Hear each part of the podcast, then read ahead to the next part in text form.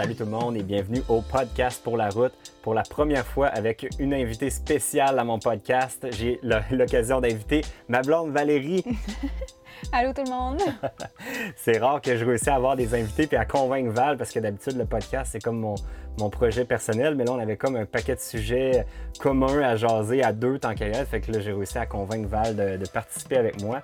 Puis là, ben, on est enfin parti. On est sur la route. On est rendu à Nashville. Ça fait déjà quelques jours qu'on est parti. On est parti quoi, Val? Le... C'était un lundi ou dimanche? On est parti dimanche matin. Le 17. Ça, il me semble que c'est ça la date qu'on avait de, de fixer. Dimanche le 17. Euh, ça faisait longtemps, longtemps qu'on avait hâte de quitter, même si on savait ce qui nous attendait, parce que quand tu regardes sur la map de l'Amérique du Nord, Québec, on le réalise pas, mais on est vraiment à l'extrémité, vraiment au nord-est. Puis on est loin de tout. Je pense que si on avait la, chance de choisir d'où on venait puis d'où on, partirait, je pense que l'idéal, ça serait d'être genre au Colorado, dans ce coin-là, où là, on serait vraiment dans le milieu. On aurait moins de route à faire avant d'arriver à une destination intéressante. Là, nous autres, quand on part de Québec, on a tout le temps au moins un bon, quoi, deux, trois jours de route avant d'avoir quelque chose d'intéressant ou une première destination. Puis encore là, toutes les destinations à 2-3 heures de route, on les, on les a pas mal, pas 2-3 heures, 2-3 jours de route, on les a pas mal déjà toutes faites. Oui, parce que les, les, jours de route, c'est des 8 heures faciles qu'on fait. Des grosses journées plates de route, bref. Fait qu'on a comme pas le choix de, de, de passer par ce bout-là. Fait que même si on avait vraiment hâte de partir le 17 parce qu'on commençait à, à geler euh, dans la roulotte. Parce Disons qu'on on se sent comme un peu en Alaska. sais, on n'a pas, eu de, on pas eu vraiment d'automne. Ça a passé de l'été à l'hiver. ah, ça a été vraiment euh, drastique, la, la coupure. On, a eu des nuits comme à moins 15 pendant toute la dernière semaine. Quand on était revenu l'année passée, euh, au mois de mai, je me disais, bon, ben ça nous laisse encore un mois et demi parce qu'avec l'affaire des 180 jours qu'il faut être au Québec, si on comptait les jours, on pouvait partir à partir de la mi-novembre. Puis je me disais, bon, mi-novembre, d'habitude, des fois, il fait un petit peu froid, mais jamais euh, drastique, puis jamais trop de neige, fait qu'on est capable de partir. Mais là, cette année, mettons qu'on s'est fait prendre euh, du mauvais pied cette fois-ci avec euh, l'hiver qui est arrivé déjà en début novembre, fait que ça a été un petit peu plus problématique de ce côté-là. Mais bon, on a, on a réussi à survivre, puis on avait vraiment hâte de partir. On a déjà, les, les, pires journées de route, je pense, sont déjà derrière nous. Puis, puis c'est ça, ben, là, aujourd'hui, ben, en passant, je vous invite à écouter le, podcast au grand complet parce que on a changé complètement notre itinéraire puis notre projet. Fait qu'on va vous jaser de tout ça un petit peu euh, plus tard dans l'épisode. Mais avant tout, euh, un petit mot pour remercier nos commanditaires. Premièrement, DXM Technologies, qui est notre commanditaire au niveau de tout notre équipement audiovisuel. Donc, tout ce que vous voyez, les micros, les caméras, les lentilles, un paquet de trucs qui nous fournissent euh, DXM.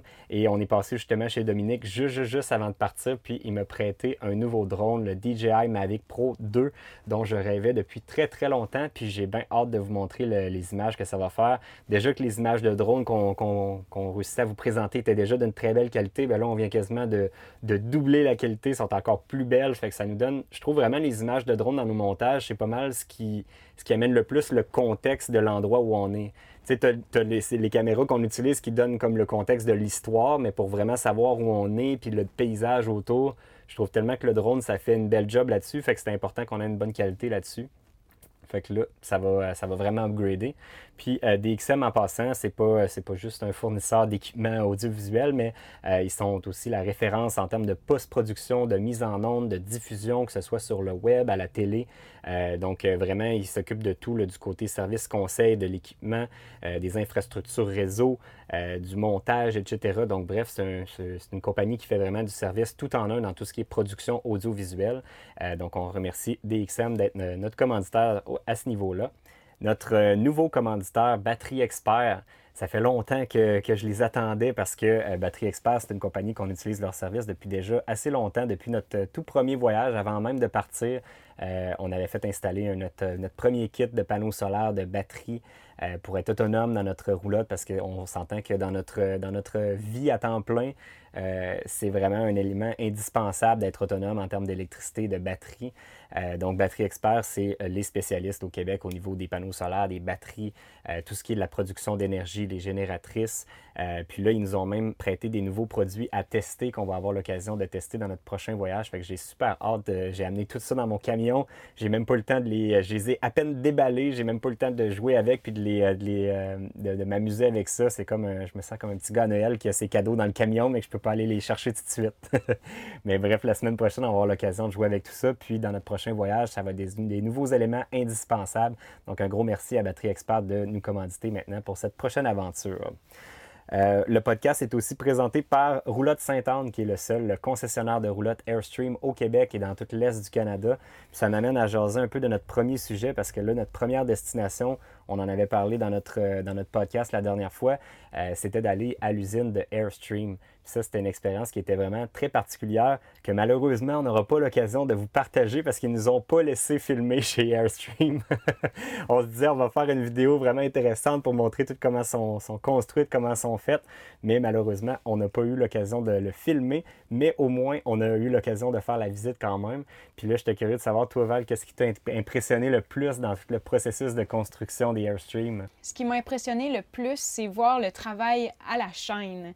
Ça, je trouvais ça cool. Puis, tu sais, là, ils sont en train de construire une nouvelle usine. Puis, ils nous, euh, avant de faire le, tour, le, tour guidé, ils nous spécifient qu'ils euh, ils travaillent vraiment euh, serrés, ils sont shoulder à shoulder, ils n'ont vraiment pas beaucoup d'espace pour bouger. Fait que c'est là que tu vois vraiment comment ils travaillent à la chaîne. Ils font déplacer les airstreams de côté une fois que les étapes sont finies, mettons, pour euh, euh, la base de, la Airstream, ils font déplacer la base pour qu'une prochaine équipe embarque sur d'autres choses. C'est moi, c'est ça qui m'a impressionné, le travail à la chaîne. Surtout à la main, hein, parce que c'est ça qui nous, euh, nous spécifie au début de la visite, que dans l'usine actuelle, il n'y a pas de robot tout est fait à la main. Je pense que le seul robot, c'est celui qui découpe les trous dans les panneaux d'aluminium, qui fait vraiment juste une petite découpe au niveau du laser. Mais tout le reste est fait à la main par euh, des employés. Fait que c'est vraiment impressionnant de voir comment. Euh, c'est quand même une, vieille technique de construction, mais c'est clair que c'est efficace puis ça, ça, assure que tout est bien fait, vu qu'il y a tout le temps un humain qui est derrière chaque, chaque manipulation. Puis moi, le point qui m'a le plus impressionné, puis je pense que c'est un des gros points forts de Airstream au niveau de la qualité de leur construction, mais c'est la, fameuse chambre où ils testent euh, l'imperméabilité, parce qu'on s'entend que tout le monde le sait, c'est sur les forums de, sur Facebook, euh, sur, sur, tous les groupes, ça jase tout le temps de roulottes. Et le, fléau dans les roulottes, ben, c'est les infiltrations d'eau. C'est ça le plus gros problème, c'est connu au niveau des roulottes. Fait que Airstream, eux autres, ils ont comme un gros garage en plein milieu de l'usine, que aussitôt que euh, tout est fermé, donc une fois qu'ils ont percé tous les trous sur le, toit pour mettre tous les accessoires, puis que la, coquille de la roulotte extérieure est fermée, ils envoient ça dans un genre de garage fermé dans le milieu, puis il y a des, euh, des jets d'eau qui arrivent de partout, du plafond, des murs de partout, puis la roulotte, je pense qu'elle reste là combien de temps, non? Je pense qu'il disait une 20, 25, minutes. à, se faire complètement asperger d'eau complètement de partout. Puis après ça, ils sortent la roulotte de là, puis là, ils voient s'il est vraiment étanche, s'il y a des trucs à corriger ou des problèmes. Ils vont le savoir tout de suite. Donc, il n'y a pas de danger qu'on achète une roulotte neuve de chez Airstream puis qu'il y a des infiltrations d'eau, ou du moins, c'est parce que quelque chose d'autre aura brisé par après. Mais une fois qu'elle sort de l'usine, elle est assurément 100% imperméable. Puis je pense que ça règle bien des problèmes, cette, chambre-là. Puis de, voir toute la le travail est fait à la chaîne, mais de voir comment les gens ont des, euh, des métiers euh, un peu robotiques. Euh, tu sais, le, gars qui bouche chaque rivet, parce que chaque rivet sur une Airstream, c'est pas un robot qui vient toutes les faire, c'est un gars qui place le rivet, il y a un autre gars qui arrive avec le gun puis qui finit toute la job. C'est vraiment impressionnant à voir. Puis même le bout, tu sais, tantôt t'expliquais quand le trailer arrive, puis là, tu as la coquille de l'Airstream qui arrive du plafond puis qui est transportée, qui descend dessus. Fait que bref, plein d'affaires impressionnantes qu'on ne pourra pas vous montrer, mais au moins on a, on a trippé à voir ça. Mais euh, sachez que vous pouvez vous y rendre et la visite est gratuite. C'est assez rare de nos jours des visites gratuites, puis nous amène vraiment pas juste comme derrière une vitrine. Là. On s'en va vraiment se promener à travers le monde qui travaille. On rentre, on est dans leurs jambes un peu, même des fois. Là. Puis les autres, ils arrivent avec des morceaux, puis il faut qu'on se tasse, puis on enjambe des hausses à terre. J'ai l'impression que c'est peut-être pour ça, entre autres, qu'ils veulent pas qu'on filme parce que je sais pas à quel point que c'est, euh, c'est euh, qu'on n'est pas dérangeant pour eux autres. Mais, c'est parce que euh, si, on, si on filmait puis on rendait la vidéo publique, il y aurait plus personne qui s'y rendrait. Tu sais. En même temps, pour eux autres, ben, au début, je me demandais pourquoi ils, offraient ce service-là, mais je comprends bien, bien pourquoi ils le font parce que quand tu finis la visite, ils t'amènent visiter des, des, Airstreams qui sont presque finis, qui sont dans les dernières étapes, puis qui sont tellement belles, puis qui, ont plein d'options que même la nôtre qui est très récente n'a pas, puis que ça nous donne le goût d'en avoir une nouvelle encore. Mais euh, fait que, fait que c'est ça. Je pense que j'imagine qu'à la fin de la visite, si tu n'es pas déjà propriétaire d'une Airstream, il y a des fortes chances que tu veuilles t'en procurer une. Fait que j'imagine que c'est une bonne technique de vente pour eux autres. Puis c'est intéressant à voir. Mais là, je ne sais pas si à notre retour de notre voyage, si on va pas faire un stop pour aller voir la prochaine usine, parce que de toute façon, c'est pas mal sur notre chemin quand on revient au Québec. Ça serait intéressant de voir la nouvelle, la nouvelle usine qui est trois fois plus grande, euh, qui, j'imagine, va possiblement avoir plus d'éléments robotisés à ce moment-là. Fait que j'ai bien hâte de voir ça. Puis ça a l'air hyper moderne. Fait que là, présentement, ils ont comme plein de bâtiments, c'est un petit peu éparpillé, puis ils sont tous pognés. Là, tu vois qu'il y a eu une grosse expansion à travers le temps, mais à l'intérieur du même bâtiment. Mais là, ils ont vraiment. Tous les espaces sont optimisés au max, fait qu'ils ont comme pas le choix d'upgrader puis d'aller vers une nouvelle usine plus grande, plus moderne. Donc ça, c'était notre premier arrêt. Puis là, comme je vous disais tantôt, on est parti le 17, donc dimanche dernier. Puis euh, ça a été différent de nos, au revoir de d'habitude. Avoue, Val, que, tu sais, vu que ça fait quatre fois qu'on part, quatre fois qu'on part pour des longs voyages comme ça, on dirait qu'on commence comme à avoir l'habitude. Je sais pas, as-tu trouvé ça plus dur, plus facile, toi? Comment tu l'as vécu? J'ai trouvé ça plus facile, même si la méthode était la même euh, que les premières fois, parce que là, on, a rencontré chaque personne, on, était, on s'est déplacé chez eux, on les a rencontrés, on a rencontré ma, ma marraine, euh, ta, ta marraine, après ça, on a été voir euh, tes amis. Ma famille, puis on a, on a, fini chez vous parce qu'on était parqués chez vous nécessairement. Je pense que les, pires au revoir, ça a été plus dans ta mère puis ta grand-mère parce que d'un, c'était le jour où on partait. Fait que, tu sais, c'est différent vu que les autres, tu sais, quand on, se dit au revoir, mais qu'on part juste dans deux, trois jours, on dirait qu'on ne le réalise pas encore qu'on est On partait pas de, chez nous, puis tout le monde est chez eux, ça finit là. Non, on, était chez ma mère, elle était là, fait que c'est comme c'est là que c'était plus, plus triste un peu. Fait que, puis en même ben, temps. Ben, c'est qu'aussi, on, on passe. Tu sais, on est stationné chez ma mère, fait qu'on passe la plus grande partie avec eux. Fait que nos, nos, habitudes étaient avec eux. Fait que là, on dit salut à nos habitudes, tu sais. Puis c'était comme là le vrai moment du départ. Fait qu'on dirait que c'est juste là qu'il y avait mm. un petit peu plus d'émotion, mais en même temps, moins d'émotion, je pense, qu'à tous nos autres départs, on dirait, parce que là, on on sait à quoi s'en tenir, on sait c'est quoi l'expérience du voyage, on sait qu'on... On sait qu'on revient, on, sait qu'on garde contact avec eux, avec euh, Internet, euh, le téléphone. Fait... Ouais. Puis ben, c'est sûr qu'il y a toujours le point des enfants aussi, que c'est toujours un petit peu euh, dur.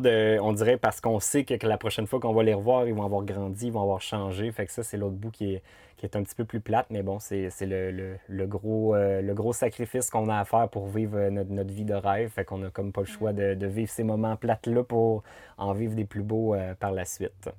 Mais là, pendant notre départ, ça a été pas mal plus agréable que la dernière fois parce que si vous vous souvenez de notre épisode du départ vers la Floride, ça a été un vrai cauchemar parce qu'on avait manqué de batterie. En fait, les batteries qu'on avait, c'était les batteries d'origine que je soupçonne qui étaient déjà plus bonnes avant même qu'on parte. Mais bref, Peut-être le fait qu'il faisait moins 25, on a laissé le chauffage dans la roulotte, puis ça avait été problématique. Mais là, cette fois-ci, avec notre gros kit au lithium, les panneaux solaires fonctionnaient bien. Euh, on est parti, puis juste pour vous donner une idée, quand on, est arrêté pour se coucher, même si on avait laissé le chauffage tout le long en roulant, euh, bon, on ne l'a pas laissé très très chaude, mais juste assez pour pas que ça gèle à l'intérieur. On était encore, je pense, à 95% de batterie, fait qu'on n'a vraiment pas eu de problème cette fois-ci. Ça a été pas mal plus confortable et plus smooth. Puis on ne l'a pas filmé cette fois-ci, notre départ, parce que ça fait comme trois vidéos de départ qu'on faisait, puis on dirait qu'on celui-là, on l'a vécu pour nous autres. on, peut, on, peut, facilement se rappeler les autres départs en, tête. Fait que dites-vous que c'est la même chose. Ben, on a vécu la même chose. Il y a quelqu'un, je me souviens pas si c'est ton frère. C'est mon oncle Ton mononcle, ton mononcle qui nous a dit Fait que là, allez-vous refaire une autre vidéo que vous partez, puis vous dites salut à tout le monde. Puis là, tout de suite, ça m'a dit dans ma tête On devrait peut-être pas refaire la même affaire. Fait que là, bref, je me suis dit On allait faire plutôt un podcast puis le raconter, ça fera différent. Puis là, dans le dernier podcast, ben justement, je vous ai parlé un petit peu de notre itinéraire. Puis là, je vous ai dit qu'on a changé un petit peu nos plans. Fait que là, dans le fond, euh, au départ, si vous vous souvenez, on devait passer par euh, l'usine d'Airstream. Ensuite, on s'en allait à Nashville. Après ça, on s'en allait vers le Panhandle la Floride, vers ensuite la Louisiane, le Texas. Puis là, juste la semaine avant de partir, euh, j'ai regardé un petit peu sur Météo Média les températures qui annonçaient partout, puis la météo.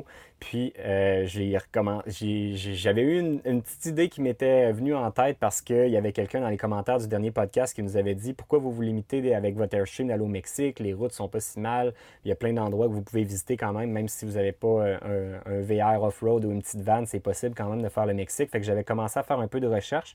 Puis là, je regarde la météo de toutes les destinations qu'on allait faire, puis ça, ça joue en du 15 même du 10 et 15 euh, degrés souvent. Puis là, je me disais, ouais, j'ai-tu encore le goût d'aller euh, vivre en, automne pendant une, longue période de même? Ou puis là, je regarde la météo du côté ouest du Mexique où il y a des belles vagues pour faire du surf. Puis là, il annonce des 25 à 30 degrés, des beaux soleils, jamais de pluie. Fait que là, j'ai, ça, a fait mûrir l'idée dans ma tête de peut-être partir vers le Mexique. Fait que toi, Val, qu'est-ce que tu penses de ça, partir vers le Mexique? Ben là, je commence à m'y faire. Depuis euh, je sais pas combien de mois, tu m'en parles que tu veux y aller au Mexique. Mais j'ai ni chaud ni froid. Là. C'est... Au début, j'étais réticente parce que justement, les réseaux sociaux, là, c'est pas bon. C'est pas bon parce qu'on on entend juste le côté négatif. Euh, les nouvelles, c'est tout le temps négatif. Le cartel est dans tel secteur. Passez pas les douanes à telle place.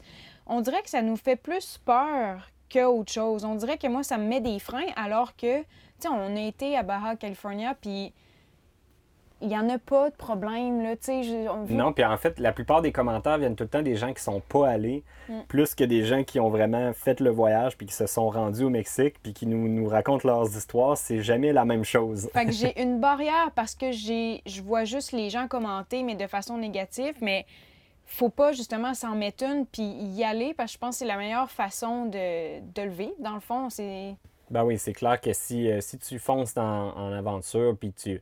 Moi, je pense que tout est une question aussi d'être euh, de l'attitude, de, de, comment tu vas vivre ton voyage. C'est sûr que si tu arrives là, des fois, on voit les gens qui arrivent euh, comme, comme si tout leur était dû dans le pays, puis ils essayent même pas d'apprendre la langue. Ils, essayent, ils, vont là-bas clairement parce que c'est moins cher qu'aux États-Unis. Il y a du monde qui vont avec une attitude comme ça, puis c'est clair qu'avec une attitude de même, il y a des fortes chances qu'il qui, qui t'arrive plus quelque chose à toi qu'à la personne qui va arriver, qui va qui va se faire des amis, puis qui va développer des relations un peu plus comme, comme nous, on a l'intention de le faire.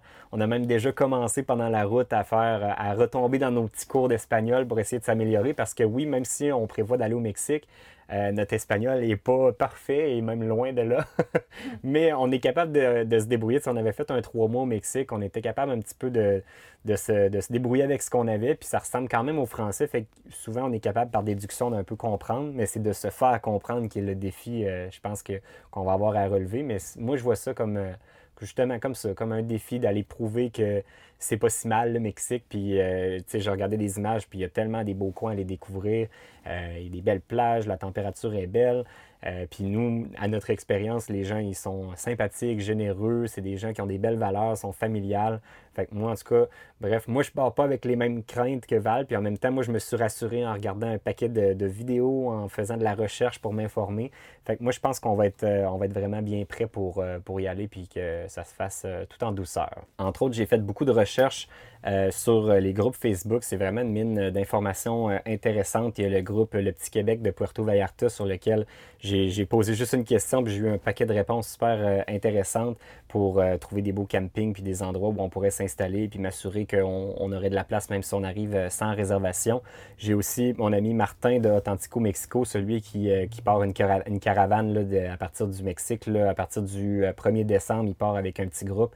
Puis les autres vont faire tout le le, quasiment Mexique au complet avec un groupe de vannes que nous, finalement, on ne pouvait pas participer parce qu'on a un véhicule trop gros. Mais Martin m'a été d'une grande aide à, démêler tout ça et à voir un petit peu l'itinéraire qui était possible pour nous. Fait que, bref, si jamais vous partez en voyage, faites des recherches, il y, a un paquet de, il y a un paquet de contenu intéressant. Puis nous, ben, éventuellement, ben, on, va, euh, on va lancer la saison 4 de Prêt pour la route aussitôt qu'on va, euh, qu'on va partir vers le Mexique. Donc, entre-temps, il va y avoir quand même d'autres épisodes à venir.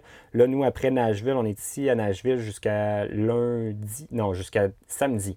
Samedi, on quitte Nashville, puis on s'en va en direction de San Antonio, où on va rester pour au moins une semaine, peut-être une semaine et demie ou deux, le temps de, de tout s'installer, de laver la roulotte parce qu'elle est vraiment, vraiment crottée.